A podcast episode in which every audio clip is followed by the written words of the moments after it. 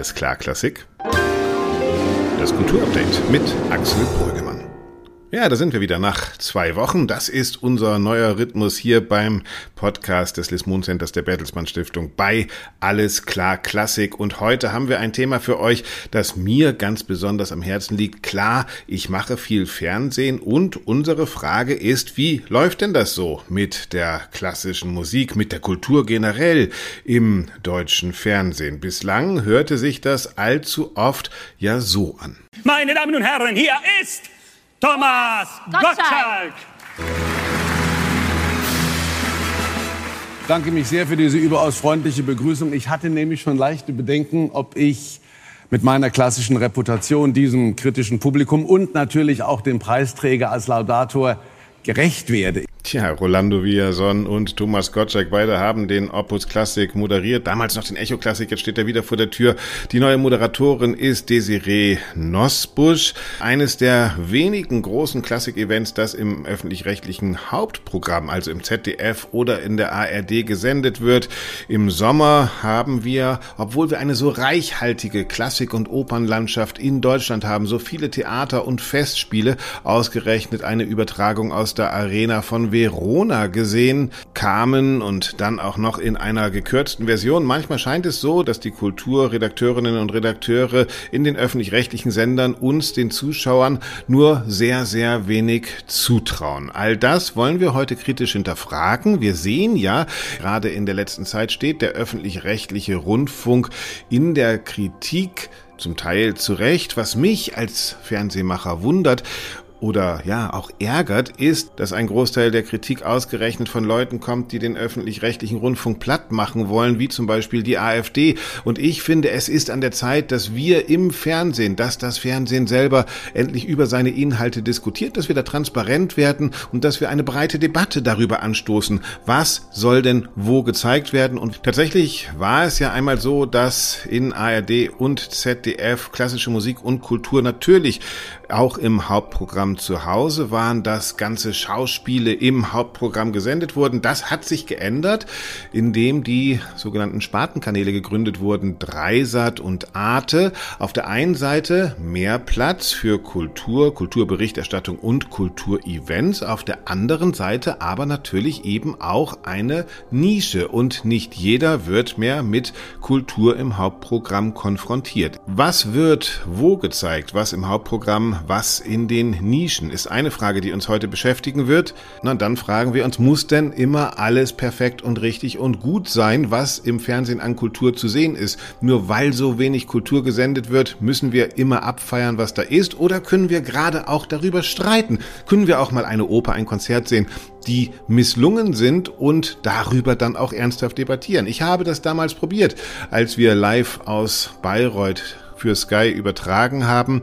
Und es fiel uns natürlich leicht, über den Ring von Frank Kastorf zu streiten. Hier ein Ausschnitt, ein wütender Zuschauer, dann Frank Kastorf und dann sogar der Sänger Albert Domen der mit seinem Regisseur abrechnet. Lassen Sie raus Ihren Frust. Ja, wenn man so gegen die Musik inszeniert. Ich habe den ganzen Mätzchen alle mitgemacht, drei Abende lang. Aber im dritten Akt eklatant gegen die Musik zu inszenieren, das ist jenseits von Gut und Böse. Was hat Sie konkret gestört? Die Musik wabert und tobt und auf der Bühne findet kleinkariertes Theater statt. Und morgen kommen Sie wieder oder? Ja, klar. Ja, klar. Das ist doch immer was. Ich kann ja nur, wenn so ein Ruck geht, dann werde ich gut. Immer wenn ich sehr harmonisch bin, sehr ausgeglichen, ist es scheiße. Also für einen Künstler, der braucht ein Feindbild. Wenn er es nicht hat, kann er nicht arbeiten. So dumm, jetzt bist du dran. Ja, mein lieber Kastorf, ich würde sagen, Feindbild hin und Feindbild her. Ab 60 sollte man das ein bisschen entspannter sehen. Ja, ich finde, es darf ruhig mehr Kontroverse geben. Beim Fußball ist es doch auch so. Wenn Werder Bremen gegen Borussia Dortmund 0-0 spielt, sagen wir danach, was für ein langweiliges Spiel und schauen trotzdem beim nächsten Mal alle wieder zu. Und so ist es doch auch mit Konzerten und Oper. Natürlich ist nicht jeder Abend immer ein Weltereignis, aber jeder Abend ist geeignet, darüber zu streiten. Vielleicht sollten wir diese Streitkultur auch im Fernsehen wieder einführen. Ich diskutiere über all das heute bei Alles klar Klassik mit einem der wohl wichtigsten Klassikregisseure. Wir haben uns gerade wieder getroffen. Wir beide waren nominiert für den deutschen Dokumentarfilmpreis. Enrique Sanchez Lange hat ihn dann gewonnen. Ich habe mich gefreut, denn er ist ein sehr inspirierender und inspirierter Regisseur. Er schwimmt wie ein Fisch im Wasser in der deutschen Fernsehlandschaft, hat aber durchaus auch Kritik dass dann die Angst regiert, dass dann schon der einzelne Redakteur oder spätestens der Redaktionsleiter dann sagt, hm, ich glaube nicht, dass ich meine Hierarchien davon überzeugen kann, denn das und das sind die mhm. Leitlinien mhm. und das und das wollen wir quotenmäßig erreichen äh, und dann geht es so einfach nicht weiter. Und das ist eben auch nochmal ein ganz, ganz großer Unterschied zu vor eben einigen Jahrzehnten, ähm, als eben Redakteure noch äh, souverän selbst entscheiden konnten. Der Regisseur Enrique Sanchez Lange, unter anderem stammt von ihm der großartige Film Rhythm is It wird heute bei Alles klar Klassik einfach mal auf die Fernsehlandschaft schauen und gucken, was man verändern könnte. Ich habe Anne Reit angefragt, die Kulturchefin des ZDF, ob sie nicht zehn Minuten Zeit hat, um mit uns über dieses Thema zu diskutieren. Aber ihr Terminkalender war so voll, dass sie in den letzten zwei Wochen keine zehn Minuten finden konnte. Umso mehr freue ich mich, dass Wolfgang Bergmann sofort zugesagt hat, ein bisschen mit uns zu debattieren. Wolfgang ist Geschäftsführer von Arte Deutschland und verantwortet damit eins der wohl größten und wichtigsten Kulturangebote im Fernsehen in Europa.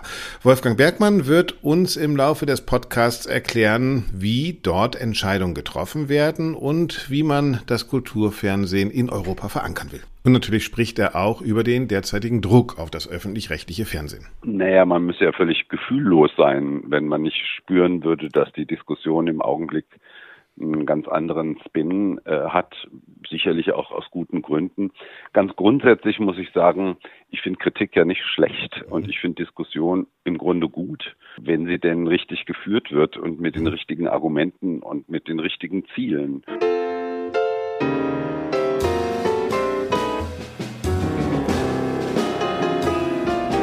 Das wollen wir tun, und zwar jetzt. Natürlich kommt später auch noch Dorothea Gregor, um mit mir über die aktuelle Klassikwoche, Kulturwoche zu debattieren. Aber jetzt geht's erstmal los mit unserem Schwerpunktthema mit der Kultur im Fernsehen. Und ich begrüße ganz herzlich einen Kollegen von mir, den Regisseur Enrique Sanchez Lange. Hallo Enrique. Guten Morgen, Axel. Wenn man sich anguckt, was du alles für Filme machst, dann ist das ja wahnsinnig groß, diese Spannbreite. Auf der einen Seite Rhythm is It als, als, als unglaublicher Erfolgsfilm, aber jetzt bist du ausgezeichnet worden mit dem Deutschen Dokumentarfilmpreis für Matthew Herbert ein Porträt. Also wirklich sehr, sehr freakig und ich glaube, du hast jahrelang dran gearbeitet. Gibt es für dich eigentlich so eine Zielgruppe von Film oder machst du immer das, wozu du Lust hast? Ich versuche immer das zu machen, was ich wichtig finde, was äh, ich finde, was die Leute kennen und wissen sollten äh, und äh, hoffe dann sehr, dass äh, das eben auch sein Publikum findet. Ja. Hm. Äh, bevor es ein Publikum findet, muss es ja erstmal auch gemacht werden. Bei Matthew Herbert, glaube ich, das hast du äh, gesagt, bei der Preisübergabe, das ist ein Projekt, was dich jahrelang begleitet hat. Ich weiß das aus eigener Arbeit. Es ist wahnsinnig schwierig, dann überhaupt jemanden zu finden, der sowas finanziert. Wie war das in diesem konkreten Fall?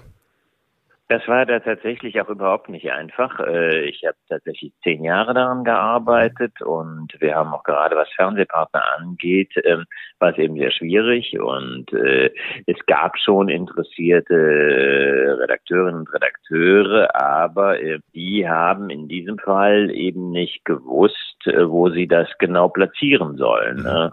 Mhm. weil das eben Matthew Herbert doch für eine für im Bereich Popmusik eben schon zu ähm, ernst und äh, sehr, sehr äh, besonders ist. Mhm. Äh, auf der anderen Seite ist aber auch nicht in die sogenannte ernste Musik passt. Mhm. Ähm, mhm.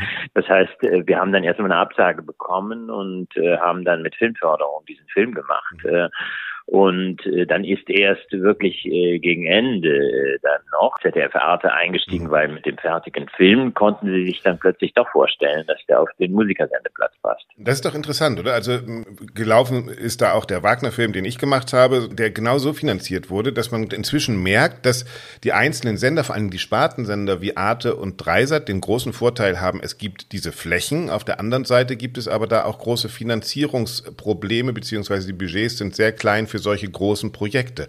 Die Filmförderung, also der Wagner-Film ist auch mit Filmförderung entstanden, müssen wir uns da vielleicht auch als Regisseure beziehungsweise unsere Produzenten umorientieren, mutiger werden und auch Arbeit und auch Aufklärungsarbeit übernehmen, die früher in einer Sicherheit der Sender stattgefunden hat? Ja, äh, man muss sich nur natürlich fragen, ob das der Sinn der Sache ist. Ich mache Genau. also äh, geben aus Überzeugung Kinofilme, die wirklich für ein Kinopublikum sind. Äh, man muss sich natürlich auch fragen, ob solche Filme nicht auch schon für das Fernsehen Grund genug wären. Das ja äh, nicht zuletzt, du hast Rhythm is It erwähnt, äh, äh, das war ein toller Erfolg im Kino. Äh, das Fernsehen hat ja äh, eben sehr, sehr stark davon profitiert. Der Film ist äh, mindestens äh, 14 Mal äh, gelaufen. Rhythm is und It mit, mit gigantischen, äh, Rhythm is It, mit gigantischen Quoten. Äh, aber niemals wäre man in der Lage gewesen, eben wirklich so einen Film ganz aus Fernsehgeldern zu finanzieren. Und Hm. äh, äh, da muss man sich wirklich fragen, ist das, ist das richtig? Ja? Vor allen Dingen, weil man ja auf der anderen Seite sieht, was im Fernsehen läuft. Also nehmen wir mal ein Hauptprogramm. Ja, im Oktober wird es wieder den Opus Klassik geben. Dann gibt's das Konzert beim, ich weiß nicht, Bundespräsidenten. Dann gibt's im Sommer wird eine AIDA aus Verona übertragen. David Garrett ist auf allen Kanälen im Hauptprogramm präsent. Ähm, da haben's besonders Musik- und Klassik-Dokus ja wahnsinnig schwer. Man hat dann gesagt, na ja, ihr habt doch den Spielplatz Arte und Dreisat. Haben wir uns damit auch ein bisschen blenden lassen? Sind wir da auch abgeschoben worden? Gehört nicht tatsächlich mehr klassische Musik und Kultur generell ins Hauptprogramm? Sind die Nischensender eigentlich ein Grund gewesen, zu sagen, ah, im Hauptprogramm kochen wir lieber weiter oder machen die große Rolando Villazon Show? Ja, die Tendenz ist ganz klar. Im, im ZDF ist das schon vor Jahren passiert, dass äh, im, im Hauptprogramm äh, Dokumentarfilme im Klassikbereich eben eben kaum noch oder gar nicht gibt, sondern man die eben auf, auf Arte und Dreisatz schiebt. Äh, Aber was eben auch stattgefunden hat, und das ist noch viel trauriger, ist, dass äh, eben jetzt nur noch mit Arte-Geldern in den, im Rahmen der ARD-Anstalten, äh, dass da eine Verschiebung stattgefunden hat und man eben solche Projekte nur noch mit, ARD, mit Arte-Geldern finanziert. Ich kann mich noch gut an Zeiten erinnern, als die Sender eben noch mit eigenem Geld ähm, Dokumentarfilme gemacht haben und mit Arte-Geld. Und wenn es was ganz Besonderes war, dann haben sie zu dem Arte-Geld eben selber noch was dazugeschossen. Äh, aber in vielen Sendern hat dann sukzessive ein Umbau stattgefunden, sodass man gesagt hat, naja, Dokumentarfilme, die machen wir jetzt nur noch von dem Arte-Geld und äh, äh, und können dadurch äh, dieses Geld, was wir früher für Dokumentationen ausgegeben haben, einsparen. Hm, Vielleicht muss man äh, Hörerinnen und Hörer noch mal ganz kurz erklären, wie es eigentlich funktioniert. Es zahlen alle Sender in Deutschland sozusagen in diesen Arte-Topf ein und wer dann eine Produktion betreut, also meinetwegen der WDR macht eine Produktion, der kriegt dann aus dem Arte-Topf für diese Produktion wieder Geld, die dem Produzenten gegeben wird, mit dem dann dieser Film gemacht wird. Also es ist sozusagen eine Zurückzahlung von Geldern. Und früher war es so, wie, wie du gesagt hast, Enrique, dass der WDR dann gesagt hat, okay, pass auf, ich packe erstmal schon mal 50.000 Euro selbst aus dem WDR-Etat und dann hole ich mir noch die 50.000 Euro aus dem Arte-Etat. Und da scheinen tatsächlich die Gelder so eng zu sein. Was ich beobachte ist, dass gerade, wenn wir jetzt über öffentlich-rechtliches Fernsehen reden, natürlich ausgerechnet Leute aus der AfD oder sowas kritisieren, dass dieses System nicht funktioniert. Auf der anderen Seite sind wir ja auch als Fernsehmacher schon finden es eigentlich doch gut, oder? Eigentlich ist das System ja gut, aber es wird sozusagen angegriffen von den Falschen. Kann man das so sagen?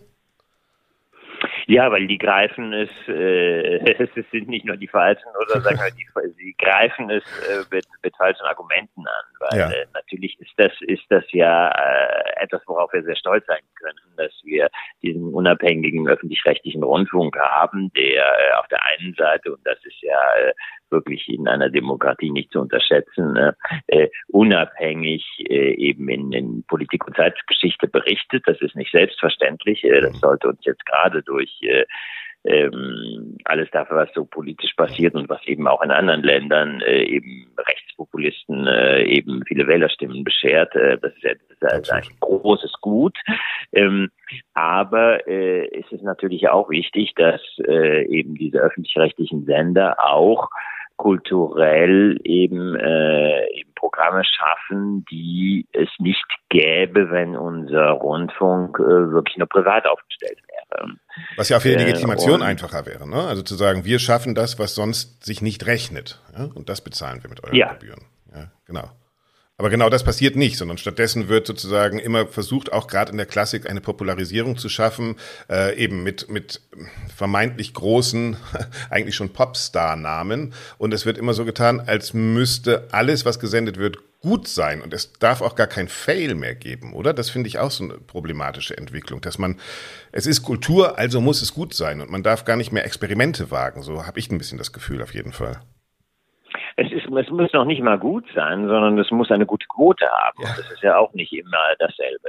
Und äh, äh, wie immer ist es eben einfach Qualität an etwas zu messen, was man quantifizieren kann, was man in Zahlen ausdrücken kann und äh, äh, deswegen äh, ist man so schnell, ist die so schnell die Quote bei der Hand, um sich zu rechtfertigen und äh, im Augenblick sind es eben, äh, ist es eben die AfD. Früher waren es andere, auch die, die, die, äh, der private Rundfunk selber, der äh, den öffentlich-rechtlichen Rundfunk kritisiert und in Frage gestellt hat und gesagt hat, äh, warum äh, wird das aus Gebühren finanziert, wenn wir das selber eben eben durch äh, durch Werbung und so weiter eben auch auf die Beine stellen können. Äh, äh, aber äh, leider hat dann reflexartig der äh, öffentlich-rechtliche Rundfunk äh, immer die Strategie äh, dann gesucht zu sagen, wir rechtfertigen uns dadurch, dass wir auch gute Quoten vorweisen, dadurch, dass wir Unsummen, die in keinem Verhältnis zu einem Kulturetat stehen, für Sportrechte ausgeben, äh, ähm, um tatsächlich dann äh, unterm Strich äh, eine Quote vorweisen zu können, die äh, mit der wir argumentieren können, nein, wir sind wichtig, wir sind relevant, weil wir eben von vielen Menschen dann doch eben gesehen werden. ne? Das Absurde ist ja, dass Und diese das Quoten. ist in der Verteilung stimmt das eben nicht. Ja, das weil, weil wenn dann gespart wird, dann wird an der Kultur gespart, obwohl die Kultur schon von vornherein einen viel kleineren Anteil einnimmt als die Säule, die ich wie gesagt ja auch sehr gut finde, alles was was Politik und Zeitgeschichte angeht, aber eben auch solche Säulen wie äh, Unterhaltung und äh, Sport, wo man sich wirklich fragen könnte, wenn man meint, eben sparen zu müssen, äh, dann ob man nicht da Die Millionen für Katar. Ja, genau. genau. Ja, genau. Ja, äh, ich finde es ein bisschen süß manchmal auch. Also wenn- ich einen Arte-Film mache oder einen Dreisat-Film mache, dass dann innerhalb der Arte- oder Dreisat-Redaktion selbst über Quote diskutiert wird, obwohl man genau weiß, dass diese Quote, egal was ich da sende, immer zwischen 1,5 und 2,5 Prozent ist. Also da spielt Quote. Also Nischensender sind ja eigentlich geschaffen, um quotenbefreit zu sein, weil es ist total egal, ob ich jetzt 1,5 oder 2 Prozent habe. Und trotzdem ist dort so etwas wie eine Quotendiskussion eingezogen. Das finde ich immer äh, komplett unverständlich, oder? Ja, absolut. Ja. Was, was würdest du sagen, ähm, was, was würdest du dir wünschen? Was, wa- also wir sehen ja auch um uns herum, du hast es eben auch schon gesagt, in, bei der BBC wurde der Kulturetat zum großen Teil gespart. Wir haben jetzt die Diskussion in der Schweiz, beim schweizerischen Fernsehen, dass wahnsinnig viele Gelder äh, aus der Kultur, aus der Kulturproduktion herausgenommen werden, um den Sender irgendwie über Wasser zu halten. Und wir sehen, in Deutschland passiert das eher subversiv. Wir haben noch relativ ein gutes System. Aber was würdest du dir, wenn du beraten könntest, wünschen? Was würdest du sagen, hey Leute, ähm, das, das wäre etwas, was unsere Arbeitsgrundlage erleichtern würde und vielleicht auch euer Image?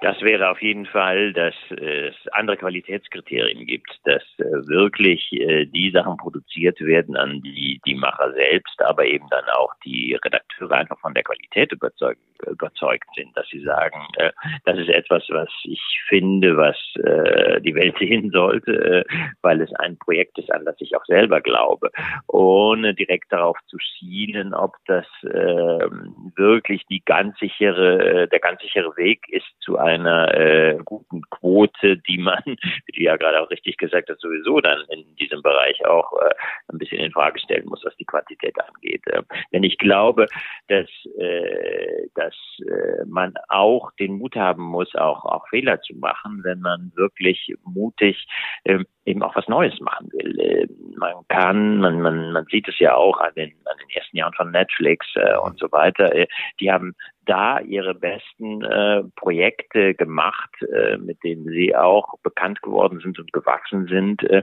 als sie eben noch gar nicht auf ihre Abonnentenzahlen geschielt haben, äh, ähm, sondern sondern einfach mal äh, mutig versucht haben, Dinge anders zu machen und Serien anders zu erzählen. Und äh, ich glaube, dieser Geist sollte äh, auch äh, wirklich wieder in die Sender kommen. Äh, ähm, das andere ist, dass die das Schielen auf die Quote auch so eine so ein hierarchischeres Durchregieren in die Sender mit reingebracht hat. Mhm. Äh, es, es, früher war es selbstverständlich, dass der äh, verantwortliche Redakteur oder Redakteurin eben souverän entscheiden kann. Ich glaube an dieses Projekt und ich unterstütze dieses Projekt. WDR Lothar Mattner, ne? der hat gesagt, ich will das, so, und jetzt mache ich das, Punkt, fertig aus. Und wenn die Arte-Runde gesagt hat, Mattner, das ist doof, dann hat er gesagt, das ist mir egal. Ja? Also wirklich auch für was kämpfen, ne? Richtig, äh, aber auch eben im eigenen Haus. Und genau. äh, jetzt ist das, äh, jetzt äh, ist es eben sehr etwas, wovon man alle Hierarchien über sich äh, überzeugen muss. Und dann passiert eben auch etwas, was, was systemisch vorgegeben ist, dass man, dass dann die Angst regiert, dass man, dass dann schon der einzelne Redakteur oder spätestens der Redaktionsleiter ähm, dann sagt, hm, ich glaube nicht, dass ich meine Hierarchien davon überzeugen kann, denn das und das sind die mhm. Leitlinien mhm. und das und das wollen wir quotenmäßig erreichen äh, und äh, dann geht es so einfach nicht weiter und äh, ähm, das ist eben äh, auch nochmal ein ganz, ganz großer Unterschied zu vor eben einigen Jahrzehnten, ähm, als, äh, als eben Redakteure noch äh, souverän selber entscheiden konnten. Also wir lernen, wer dem Glück hinterher rennt, rennt halt immer dem Glück hinterher. Und es ist viel mutiger und viel zielführender, wenn man vielleicht auch der Kreativität vorausrennt und auch mal in eine Sackgasse rennen kann. Ähm, Enrique, ähm, du machst Urlaub, ich will dich nicht lange aufhalten. Sag mir nur, Matthew Herbert, werden wir noch sehen? Wann? Gibt es da schon ein Sendedatum? Wann können wir deine nächsten Filme anschauen?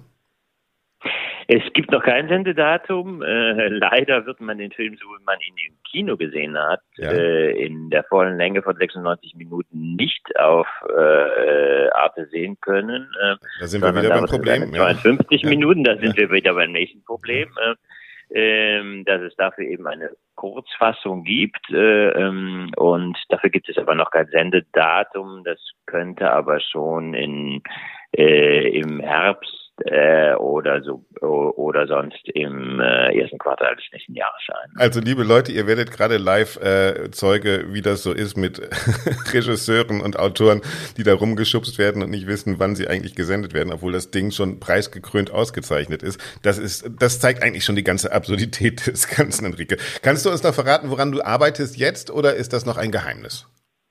Nein, das ist kein Geheimnis. Äh, mein jetziges Projekt hat den Arbeitstitel Pol Pot Dancing. Äh, es geht um äh, Pol Pots Biografie in Kambodscha, der Anführer der Roten Khmer, der besonders äh, nicht nur äh, 20 Prozent der eigenen Bevölkerung auf dem Gewissen hat und eben Künstler und Intellektuelle verfolgt hat, aber immer ausgelassen hat, dass er äh, seinen eigenen Werdegang nur der Tatsache zu verdanken hat, dass er im Herzen des königlichen Tanzensembles in Phnom Penh aufgewachsen ist und von einer Tänzerin eben besonders gefördert wurde, die dann nachher genauso wie alle anderen verfolgt wurde.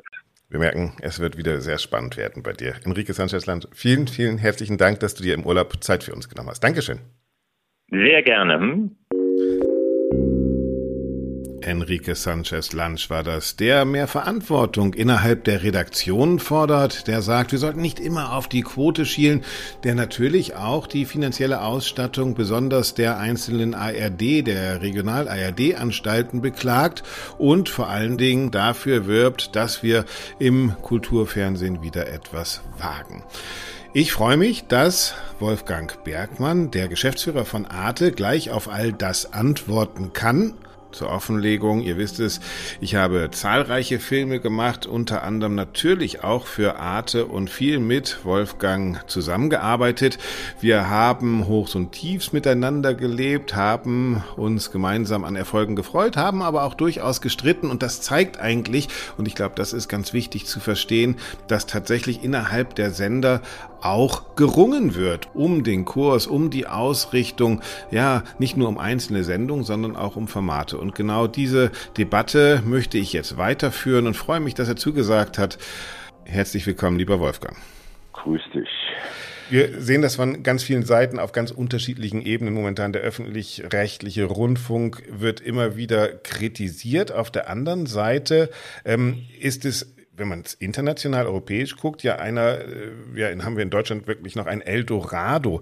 Wie ist deine Analyse in der aktuellen Situation zwischen Kritik und Möglichkeiten, die ihr habt? Wie würdest du euch verorten? Merkt ihr, dass der Druck wächst oder äh, spürt ihr das nicht so? Naja, man müsste ja völlig gefühllos sein, wenn man nicht spüren würde, dass die Diskussion im Augenblick einen ganz anderen Spin äh, hat, sicherlich auch aus guten Gründen. Ganz grundsätzlich muss ich sagen, ich finde Kritik ja nicht schlecht und ich finde Diskussion im Grunde gut, wenn sie denn richtig geführt wird und mit den richtigen Argumenten und mit den richtigen Zielen. Und da gibt's für mich kein Vertun. Das Ziel muss sein, den öffentlich-rechtlichen Rundfunk nicht nur zu erhalten, sondern ihn im Zweifelsfall zu stärken, weil er ist einer der Säulen, auf denen das, was ich mir unter einer freien, pluralistischen Gesellschaft vorstelle, was das ausmacht. Das ist ja das Absurde auch äh, für jemanden wie mich, der auch durchaus auch an der Kulturberichterstattung ganz normale Kritik übt, dass man sieht, plötzlich kommt Kritik aus einer ganz anderen Ecke, wo es darum geht, dieses ganze System grundsätzlich in Frage zu stellen. Kann es sein, dass wir, ihr es auch ein bisschen verpasst haben, diese Kritik mit uns selber zu führen und dass wir jetzt endlich auch eine Möglichkeit haben, das öffentlich zu diskutieren, um die Debatte nicht irgendwo hinzuführen, wo sie, wir sie gar nicht haben wollen? Also ich kann nicht bestätigen, dass es dass Kritik im Binnenraum des öffentlich-rechtlichen äh, Rundfunks nicht auch bisher ähm, ein alltäglicher Gast äh, oder Teil unserer Runde ist. Das mhm. ist äh, so. Mhm. Wir sind wir sind hier kein gleichgeschalteter ähm, Trupp mhm. Äh, der nach irgendwelchen Pfeifen tanzt. Im ähm, Gegenteil bei Arte, ne? da gibt's diese Runde mit Straßburg, das kann man sich ja immer gar nicht vorstellen. Wird ja auch uns bei Arte als schon mal gar nicht. Ja, genau, äh, bei, bei, bei, Arte schon mal gar nicht. Äh, Arte ist ja eher so so ein, so ein, so ein Phänomen, dass man tagsüber als Mitarbeiter mehr oder weniger staunend miterlebt, äh, um dann abends den Fernseher anzumachen und zu sehen, oh, es ist echt toll. genau, das ist, erlebt man ja auch eben als Regisseur oder jemand, der da arbeitet, wo man sagt, ja, du bist gleichgeschaltet und was weiß ich. Und wenn man den Leuten erklären muss da draußen, wie lang der Weg ist, bis eine Arte-Doku überhaupt erstmal bewilligt ist, ich glaube, das kann sich da draußen gar keiner vorstellen, wie viele Leute da mitreden. Könnte auch schon ein Problem sein eigentlich, oder? Wie komplex nee, also das ist. das ist das ist wirklich so. Wir sind nicht nur ein ein ein, ein für Außenstehende kaum zu begreifender äh, äh, Verein, was die Komplexität anbetrifft. Äh, wir sind übrigens auch einer der am besten überwachten. Mhm. Äh, wir haben ja jede Menge Aufsichtsgremien unterschiedlichster Provenienz. Äh, und ähm, das, äh, da weiß ich also wirklich, wovon ich rede, weil das natürlich einen Gutteil auch der Arbeit ähm, beansprucht. Mhm. Ähm, und ähm, aber ich beklage das nicht, weil äh, so schwierig das als Prozess ist, so gut ist es im Ergebnis. Und wenn man so ähm, als Auftrag hat, nach Europa zu sprechen und auch am Aufbau einer europäischen Öffentlichkeit mitzuwirken, und das ist ja so ein bisschen das, wozu wir da sind. Mhm ähm, dann tut man gut daran, es sich schwer zu tun, äh, den richtigen Weg zu finden. Und das machen wir auch. Ist das übrigens was, weil wir diese Diskussion eben am Anfang hatten, was man in Frankreich noch viel mehr merkt, also dass rechtskonservative, nationalistische Parteien dieses System ja grundsätzlich ja noch in Frage stellen. Ne? Also ist, würdest du sagen, dass Arte aus Frankreich in, in der Öffentlichkeit noch mehr unter Druck steht als in Deutschland? Nee, das glaube ich nicht. Äh, ich glaube, dass es tatsächlich äh, anders ist. Wir sind ein bisschen ja der Sender des Guten. Mhm. Ähm, und wir werden sogar manchmal äh, in Anführungsstrichen von den Falschen als äh, Vorbild hingestellt, ähm, um ähm, den anderen den Garaus zu machen. Mhm. Also Arte ist nicht im Fokus der, der Diskussion. Äh, Das ist natürlich einerseits schön, ähm, aber auf der anderen Seite überhaupt gar kein Persilschein äh, dafür, dass es dem öffentlich-rechtlichen Rundfunk insgesamt in Zukunft gut geht. Und das muss unser Ziel sein. Es ist, wie du eben gesagt hast, für Außenstehende wahnsinnig schwierig äh, zu verstehen, wie Arte überhaupt funktioniert. Wir haben eben schon äh, Enrique Sanchez Lange gehört, der einen großen äh, Wandel der letzten Jahre beschrieben hat und er hat das so zusammengefasst und hat gesagt, früher war es so, Arte war ein Sender, von dem man sich zusätzliches Geld geholt hat, weil ein regionaler Sender, MDR oder WDR oder was weiß ich was gesagt hat, wir wollen gern diese Doku machen. Und er sagt, heute ist es so, dass das Arte-Geld für den lokalen Sender, dass man das zurückkriegt, schon Grund genug ist und dass innerhalb der einzelnen regionalen Sender einfach gar nicht mehr genug Kohle da ist, um sozusagen den alten Etat zu haben. Würdest du sagen, das ist eine Entwicklung, die du auch siehst, dass Arte, die Arte-Etats reichen müssen und die Sender vor Ort nicht mehr in der Lage sind, selbst noch sich zu beteiligen an den Produktionen? Naja, also ich vermute, damit hat er im Wesentlichen ähm, die ARD gemeint. Mhm. Äh, bin mir allerdings natürlich nicht sicher, weil wir jetzt nicht die Ja, hat Gelegenheit er. Mhm. hatten, Hat uns er. miteinander ähm, äh, auszutauschen. Also insgesamt muss man äh, sagen, historisch ist einer der Unterschiede, dass in, in Deutschland Arte finanziert ist als Zufinanzierung. Das stimmt schon. Mhm. Es war äh, bei der Gründung von Arte äh, gedacht äh, als ein Sender, der das Beste aus dem existierenden öffentlich-rechtlichen Rundfunk zeigt, und zwar zuerst als Premierensender. Und dafür hat sozusagen ein extra Geld gegeben, um diese schönen ähm, Premium-Produktionen noch ein bisschen besser ähm, ähm, zu machen und sie eben dann auch mit entsprechend europäischen, vor allem französischen Rechten auszustatten, die ja normalerweise bei Produktionen, Fernsehproduktionen in Deutschland nicht gegeben sind. Genau. In Frankreich war das von Anfang an anders. Da ist äh, Arte als ein mehr oder weniger unabhängiges äh, Unternehmen gegründet worden, übrigens unter anderem auf Druck Deutschlands, weil wir gesagt haben, wir müssen die Staatsferne, die wir äh, bei uns verfassungsgemäß vom öffentlich-rechtlichen Rundfunk verlangen, auch auf französischer Seite äh, sehen. Ähm, und deswegen fordern wir, unterstützen wir ein unabhängiges, eigenständiges Arte France. Also das muss man, glaube ich, erzählen, auch wenn es schon 30 Jahre zurückliegt, aber das die Voraussetzung ist. Absolut. Und das ist auch der Grund dafür, dass es in Frankreich bis zum heutigen Tage etwas mehr Geld für Arte gibt als auf der deutschen Seite, was äh, die unsere französischen ähm, äh, Freunde äh, in die Lage versetzt, auch äh, mehr Pro Produktionen voll zu finanzieren, unter anderem vor allem im fiktionalen Bereich, also Stichwort Serien, können die ganz andere Sprünge machen, als wir das auf deutscher Seite äh, äh, machen können. Was stimmt, ist, dass sicher natürlich das, das Profil von Arte sich ausgeprägt hat, dass dadurch sehr viel mehr eigenständige ähm, Angebote entstanden sind und dass ähm, entsprechend eine ganze Reihe von Programmen doch mehr oder weniger exklusiv auch für Arte hergestellt werden müssen, die dann in der Verwertungskette der anderen öffentlich-rechtlichen Sender in Deutschland vielleicht nicht mehr die Rolle spielen. Hm.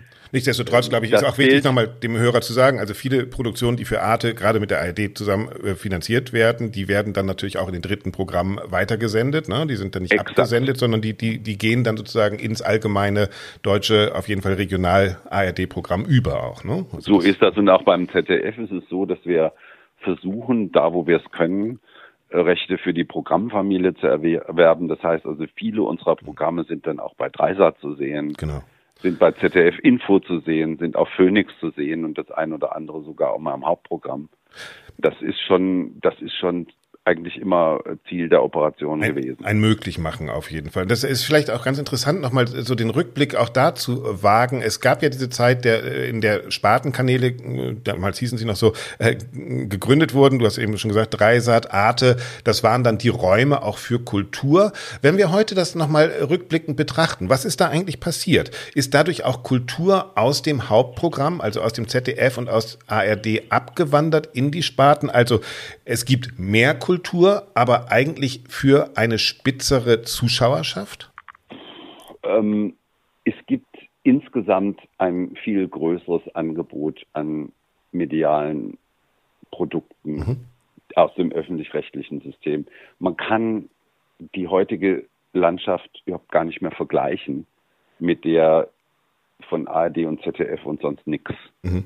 Das ist einfach Steinzeit. Das ist Drei vorbei. Programme, fertig aus. Oder überhaupt lineares Fernsehen ist schon Steinzeit, ne? Insofern ist es eigentlich fast müßig, darüber zu sprechen. Klar hat es irgendwann mal im ZDF um 20.15 Uhr Theaterübertragungen gegeben. Aber das ist inzwischen gefühlt kurz nach dem 30-jährigen Krieg gewesen. Und Da hat August Everding lange, lange gelebt, her. ja, genau.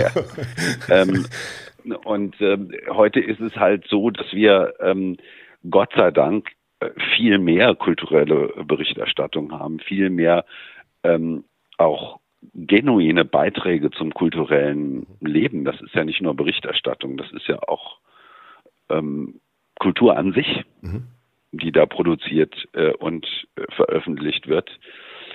Äh, Und das tun wir über alle Ausspielwege. Das tun wir im ZDF-Hauptprogramm, das tun wir nach wie vor sehr intensiv über Dreisat, äh, Arte.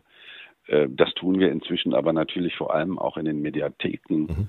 Da gibt es jetzt ZDF-Kultur im ZDF ähm, äh, und auch unsere Arte Mediathek. Konzert die war ja eine große äh, Errungenschaft, ne? dass man sozusagen Arte Konzert ist überhaupt äh, ähm, überhaupt das der, der, dollste Hidden Champion, den wir haben, leider ein bisschen zu hidden.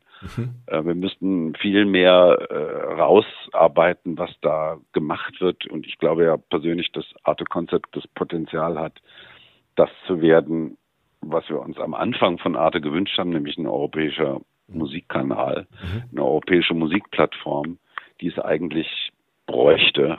Ähm, die auch kuratiert sie- ist, ne? die, die sozusagen, Genau. äh, genau, und, und auch das widerspiegelt, was an kulturellem Leben ist, jenseits des eben Hauptprogramms. Nichtsdestotrotz würdest du mir widersprechen, dass man sagt, man überlegt sich ja schon, was man ins Hauptprogramm tut. Und wenn ich dann das ZDF angucke und da ist dann Opus Classic, da wird im Sommer aus der Arena die Verona übertragen, das sind ja schon, man erwartet da Publikumslieblinge und macht alles das, was komplex und vielleicht fordernd ist, äh, setzt man dann doch eher lieber eben äh, auf den Arte-Sendeplatz beziehungsweise in die Arte-Mediathek. Das ist schon so auffällig und manchmal auch gerade im Kulturauftrag vielleicht auch ein bisschen angreifbar, oder?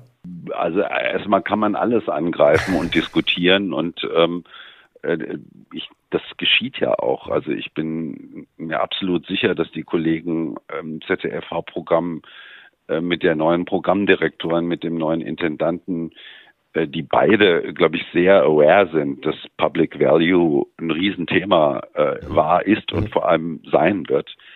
Die werden darüber diskutieren, was machen wir im Hauptprogramm, was machen wir dort vielleicht stärker, was machen wir anders. Aber dass man ansonsten so ein bisschen so eine Arbeitsteilung macht und verschiedene Angebote hat, die eben auch eine verschiedene Eindringtiefe haben, das finde ich eigentlich vernünftig. Ich kann darin jetzt nichts Böses erkennen. Nee, nee, böse meine ich auch gar nicht. Es ist nur eine Frage von, von Mut wahrscheinlich. Ich glaube, Mut war auch so ein, so ein Schlüsselwort bei, bei dem Gespräch mit Enrique Sanchez Lange, der gesagt hat, es ist, es ist ja schon absurd manchmal, dass wir bei Dreisat oder Arte über Quoten diskutieren, obwohl wir wissen, sie sind eh nur zwischen 1,5 und weiß ich nicht, maximal drei Prozent, dass auch selbst, selbst die Nischenkanäle inzwischen Quotendebatten haben statt, und er sagt das so, Redakteure, die mit Mut vorangehen und auch mal scheitern. Würdest du sagen, das gibt es oder gibt es diesen Quotendruck bei euch tatsächlich oder sagst du, nee, wir sind so klein und unsere Quoten sind eh so gering, dass wir schon eher eine redaktionelle Entscheidung treffen? Total. Wir sind äh, wie alle anderen Menschen auch darauf angewiesen. Übrigens soll das aber bei Kulturschaffenden auch der Fall sein, dass sie, wenn sie auf die Bühne gehen, gucken, sitzt da jemand im im Saal. äh, das ist schon ganz schön, wenn jemand äh, zuschaut und zuhört und mitmacht. Und insofern interessieren uns Quoten. Wir müssen halt differenzieren. Wir müssen gucken, was ist für Grand Public äh, und äh, was ist eben spitzer und entsprechend darf man dann auch nicht enttäuscht sein, wenn nicht so viele Leute kommen.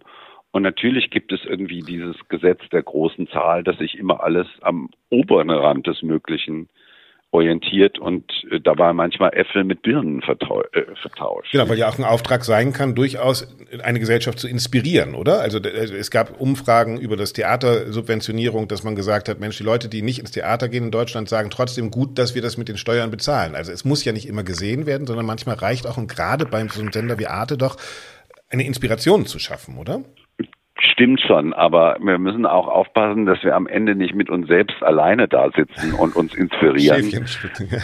Äh, also das ist ja eher so ein bisschen der Vorwurf, der ähm, Arte immer gemacht worden ist, äh, dass es irgendwie ein ganz toller Sender ist, vor allem wenn man ihn nicht sieht.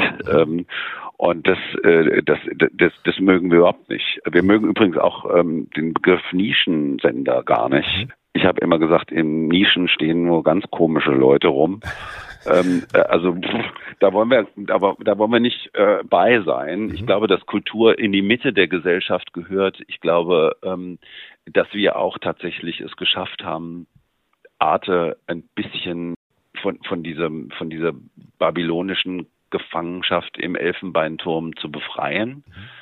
Ich glaube, das ist auch richtig. Mhm das zu tun, ähm, gerade weil wir eben ein Angebot auch für alle sind. Wir werden ja auch von allen bezahlt und deswegen sind wir auch aufgerufen, Angebote zu machen, die alle potenziell erreichen. Aber das ist schon interessant. Ähm, okay, das, so definiert ihr das schon. Also ihr seid schon sozusagen der Sender, der für alle ist und nicht der für alle von allen bezahlt wird, um ein Spezialprogramm zu machen. Das ist, das ist, jetzt, ist eine spannende Definitionsfrage, ne? Absolut. Das, äh, also das, das, das ist so, ähm, dass wir und das entspricht übrigens auch dem, der Wirklichkeit unseres Publikums ähm, Durchschnitts. Nicht, wenn wir uns das mal genau angucken, wir werden ja nicht von fünf Prozent der Leute geguckt, sondern von 60 Prozent mindestens, ähm, die, die immer mal vorbeischauen. Und es ist auch nicht so, dass es ein abgeschlossenes Hochschulstudium braucht, um das brauchst du ja, auch, ja, brauchst ja auch nicht, um Beethoven zu, zu hören. Ne? Also das, das, kann, das nee, kann ja jeder. Ja, ähm, es ist und, und, und dem ist auch nicht so. Es kommen Menschen aus aller, nicht nur aus aller Herren Länder, sondern auch aus allen Bildungs- und sonstigen Milieus vorbei und schauen uns und einige entdecken uns und, und ähm, bleiben. Setzen uns auf ihre Like-Liste.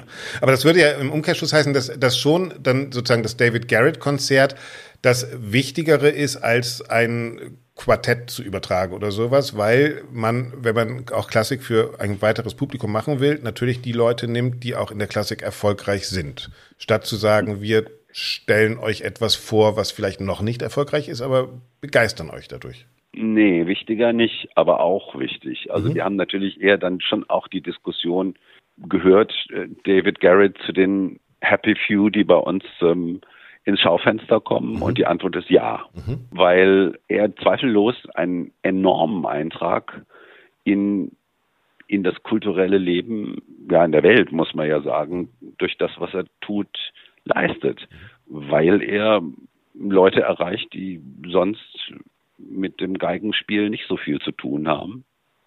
By the way, auch weil er Geige spielen kann. Das kommt ja auch ähm, bei ihm noch erschwerend hinzu. Und insofern, äh, außerdem ist er ein Showtyp. Ähm, äh, why not?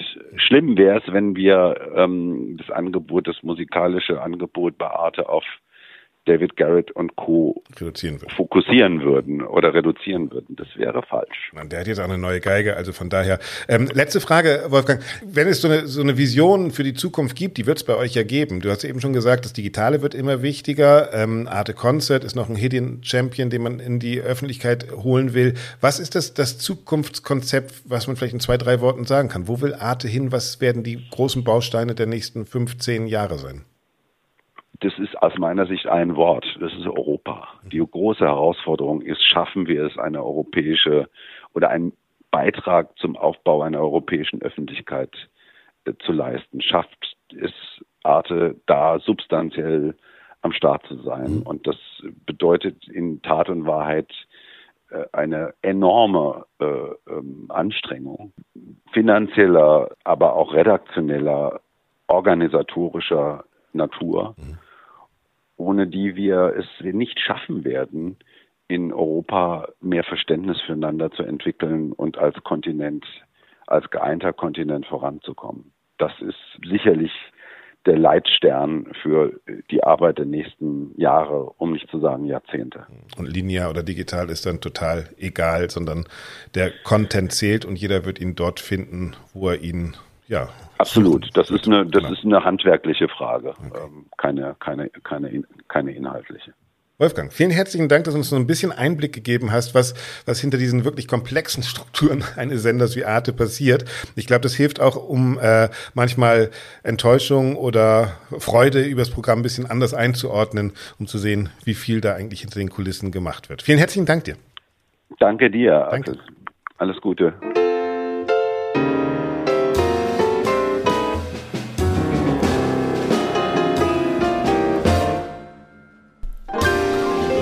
Der Chef von Arte Deutschland war das, Wolfgang Bergmann. Ja, das ist doch schon interessant, die unterschiedlichen Positionen da einfach mal zu hören.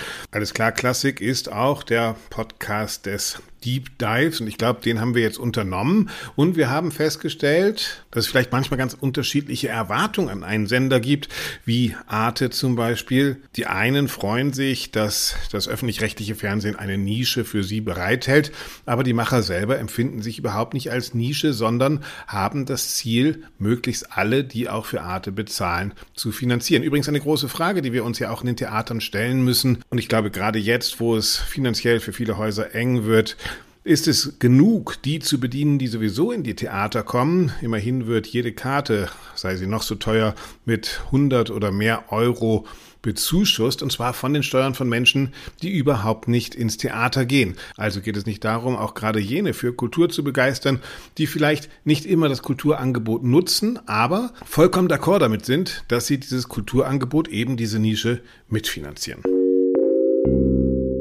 So, ihr ahnt es schon, gleich kommt Dorothea Gregor, aber wir hier bei Alles klar Klassik sind natürlich ein Podcast, mit dem man reden kann. Ich kriege relativ viele Zuschriften über die Mailadresse redaktion@allesklarklassik.de und versuche auch jede Frage zu beantworten. Oft gibt es Inspiration für Doro und mich auch neue Themen zu suchen und diesmal haben wir eine Sprachnachricht bekommen, die bekommen wir ganz besonders gerne von Christina Siedak.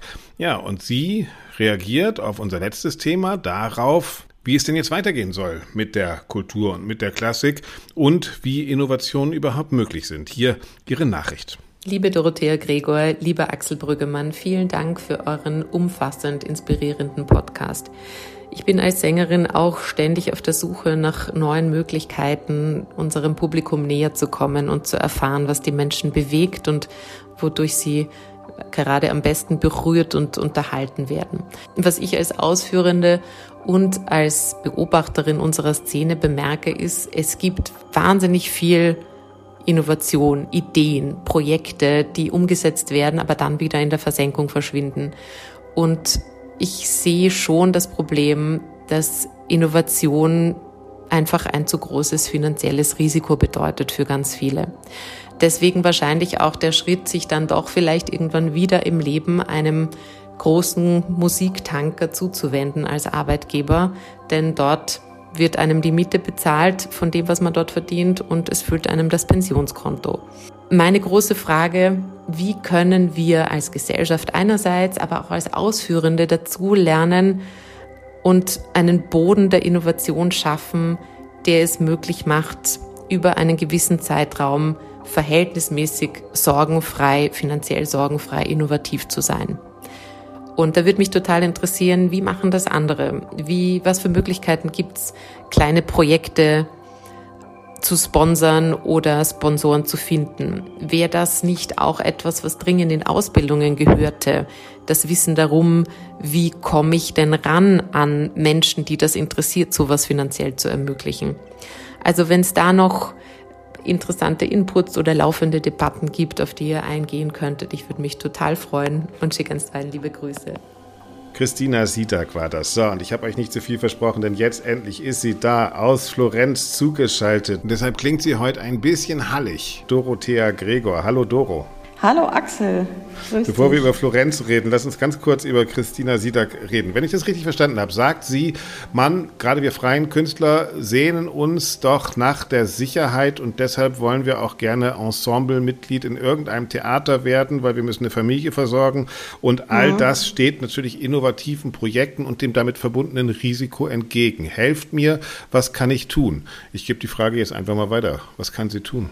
Ja, also ich habe mich total gefreut erstmal, ähm, dass wir so eine äh, nicht nur nette und freundliche, sondern auch so eine kluge Frage gestellt bekommen haben von einer unserer Hörerinnen und ähm, die einfach so wahnsinnig viele Themen hat. Als ich das gehört habe, was sie ähm, uns mhm. geschickt hat, äh, war mein erster Gedanke, naja, sie geht davon aus, dass Innovation in sicheren Strukturen nicht geht. Das wäre jetzt schon mal das Erste, was ich mhm. in Frage stellen würde. Ja? Ich weiß aber, was sie meint, und das ist ja auch das, was du gesagt hast, dass sie meinte, man braucht eine gewisse finanzielle Sicherheit. Ähm, und wenn man innovative Ideen und Projekte macht, oder beziehungsweise spricht sie ja auch an, ähm, dass sie gemacht werden, aber dann irgendwie wieder in der Versenkung verschwinden. Also mhm. sie spricht ja auch diesen Nachhaltigkeitsaspekt von, von genau. innovativen neuen Ideen an.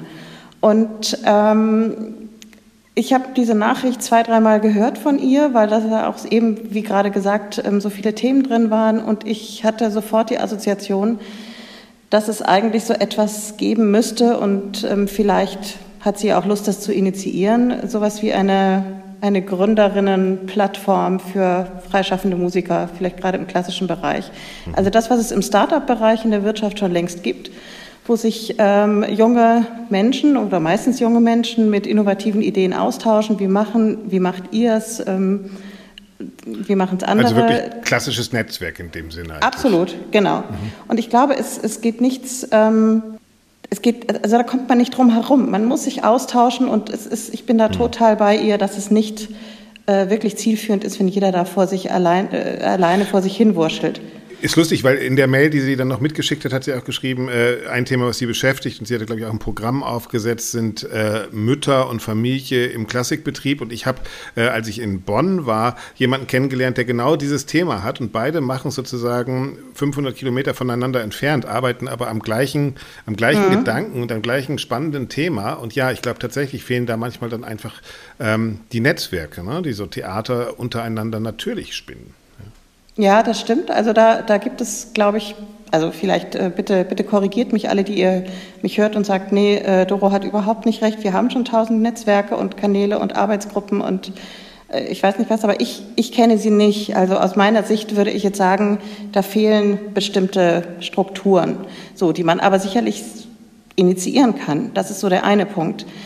Die andere wir Frage, können auch auf jeden Fall anbieten in diesem Podcast, äh, sollte da jemand äh, ernsthaft äh, Interesse an Austausch haben, wir verbinden euch da gerne untereinander und stellen natürlich auch die Kontakte her, wenn gewünscht wird. Ja, total. Also wir äh, mischen da gerne mit. Also schreibt uns Genau, einfach äh, eure Erfahrungen, euren Input, eure Ideen, vielleicht auch ähm, die Anfragen, wie gesagt, nach Netzwerken. Äh, und gerne auch Best-Practice-Beispiele. Das finde ich auch immer total spannend.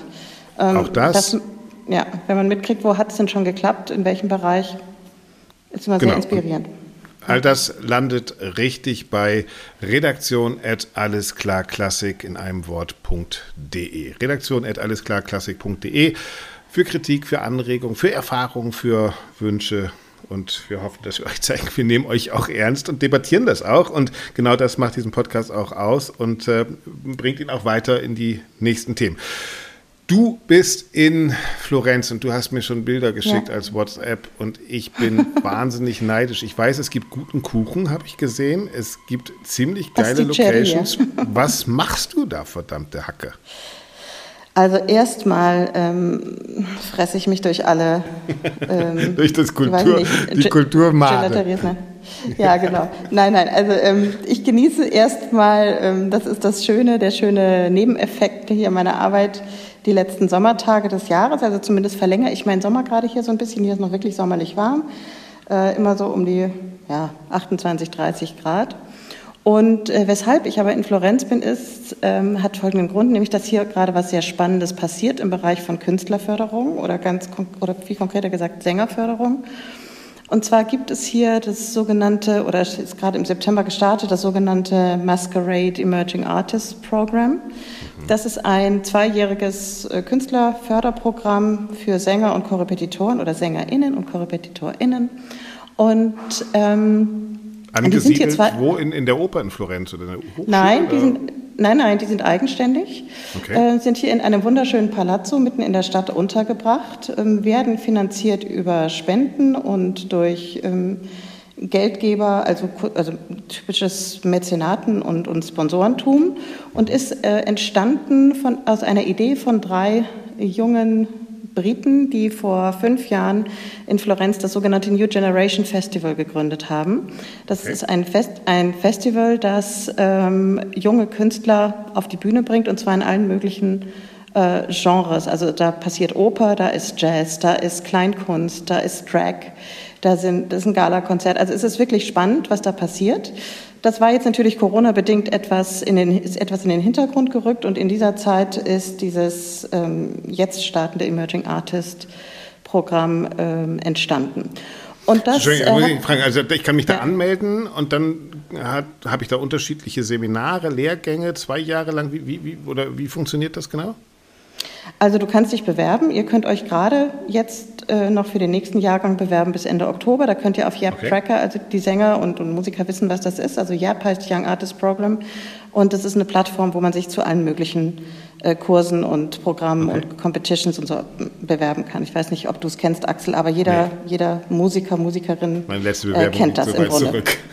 Ja, genau. Ja. So, also, ähm, aber ansonsten könnt ihr uns auch schreiben, dann schicken wir oder wir verlinken Auch euch das, das nochmal in die Show Notes. Old ja, Artist Program. Ja.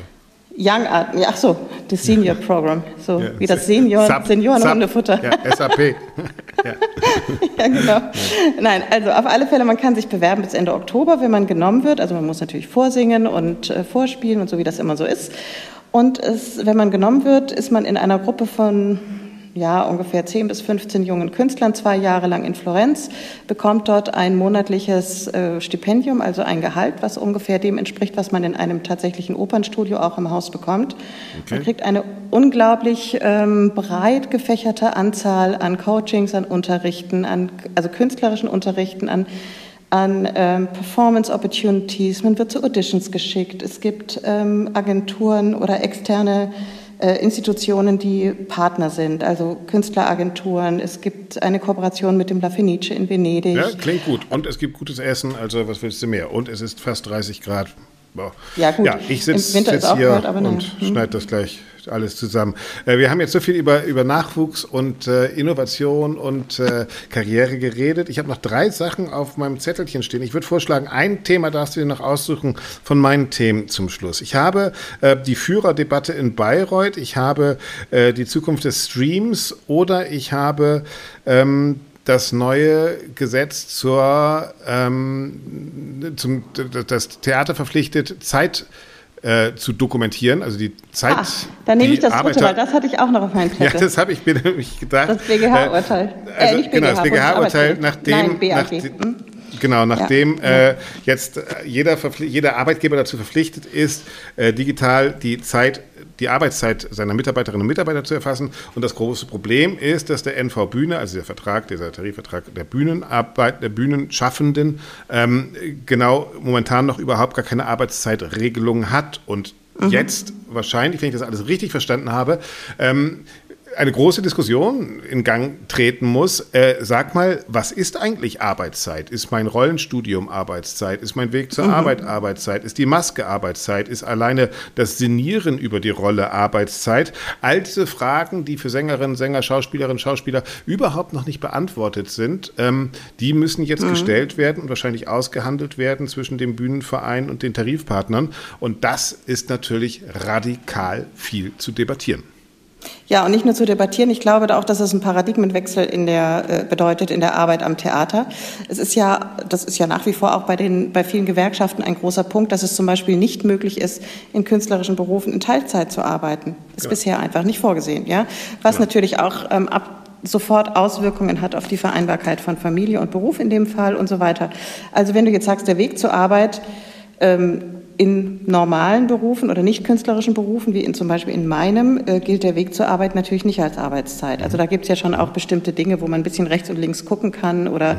nochmal andere Vergleiche. Aber klar, Arbeitszeit. Aber Studium, ähm, Rollenstudium zum Beispiel ist ja eine, ist ja eine, eine sehr zeitaufwendige naja, Geschichte. Ne? Gut, es ist, und wir ja, sehen, genau. wir sehen ja auch, also das, das finde ich interessant, ähm, wir sehen, es gibt ja auch Tarifverträge zum Beispiel für Orchestermusikerinnen und Musiker, ähm, wo das natürlich schon abgegolten wird und wo das schon diskutiert ist. Und da sehen wir auch, dass da jetzt werden mich wahrscheinlich manche Musikerinnen und Musiker steinigen, aber dass da Privilegien aufrechterhalten werden, die kaum noch zeitgemäß sind. Ob das Medienabgeltung für irgendwelche YouTube-Filme sind, ob das eben auch ähm, das Aussuchen eines, eines äh, Instrumentenkoffers ist oder was weiß ich was. Also da, da, da, da haben wir es natürlich auch mit, äh, ich würde jetzt mal aus meiner freiberuflichen Arbeit sagen, mit Privilegien zu tun, die kaum noch in einem großen äh, staatlich unterstützten äh, Ensemble tragfähig sind. Und darum wird es wahrscheinlich jetzt natürlich auch bei Künstlerinnen und Künstlern, Schauspielerinnen und Schauspielern, Sängerinnen und Sängern gehen, ähm, da irgendwie ein Gleichgewicht zu finden, ähm, dass auch der ganze Kram weiterhin finanzierbar bleibt und trotzdem gleichzeitig natürlich auch sozial gerecht bleibt.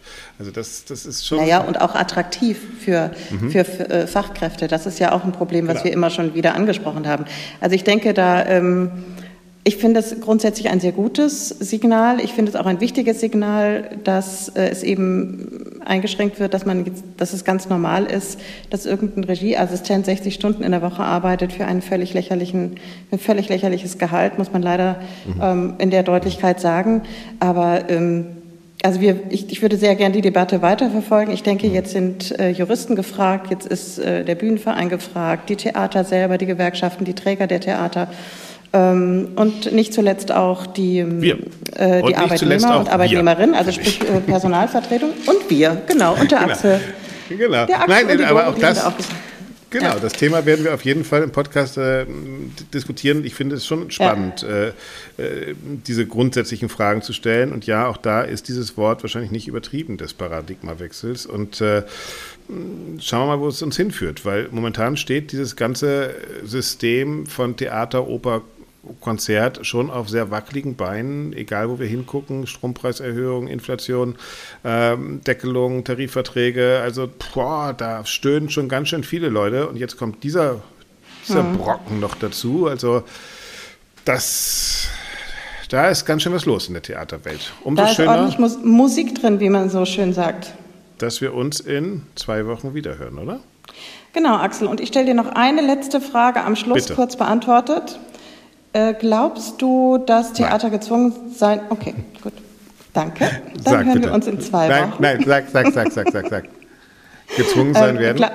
gezwungen sein werden oder nicht äh, oder das einfach tun äh, im Januar, Februar, also nach der, der traditionell gut besuchten Weihnachts- und oder Advents- und Weihnachtszeit ähm, zu schließen aufgrund von ja, Notwendigkeiten zur Einsparung ich bin ja nicht das Orakel äh, von Delphi, aber was ich jetzt schon sehe, ist, dass wir es mit einer ähnlichen, mit einem ähnlichen Mechanismus wie in Corona zu tun haben. Es gibt die Intendantinnen und Intendanten, die alles tun, um irgendwie den Laden offen zu halten. Es gibt die Intendanten, äh, zum Beispiel in Bremen, der jetzt schon gesagt hat, ach ja, äh, Energiepreise, mh, naja, dann machen wir halt ein bisschen weniger. Äh, wo wieder sozusagen Sag mal kurz, glaubst du, glaubst du, es wird kommen oder nicht?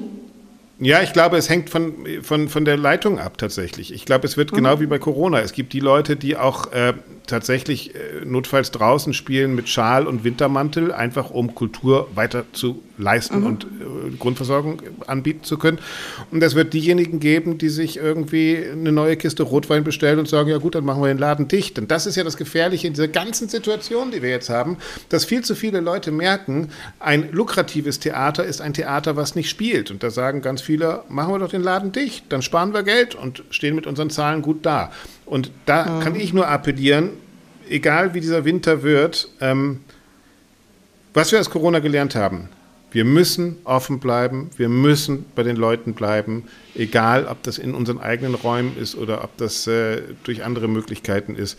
Ich kann nur daran appellieren, an alle Kulturschaffenden und Kunstschaffenden, zieht euch nicht zurück und äh, werdet kreativ, denn das ist das, wofür wir alle stehen, dass wir, dass wir Lösungen finden, gerade in problematischen Zeiten. Und deshalb meine Hoffnung, nein, wir werden nicht vor keinem Kulturangebot stehen. Das wird uns nicht genommen werden. Okay. Danke für deine Einschätzung. Ich habe gesprochen, sagte Winnetou. Und das wäre jetzt die nächste Debatte, aber die Oh nein, bitte nein, Doro, lass uns aufhören. Ciao, ciao nach Florenz Tschüss. und ähm, alles Gute bis nächste Woche. Eh, ciao, a, alla prossima, Axel.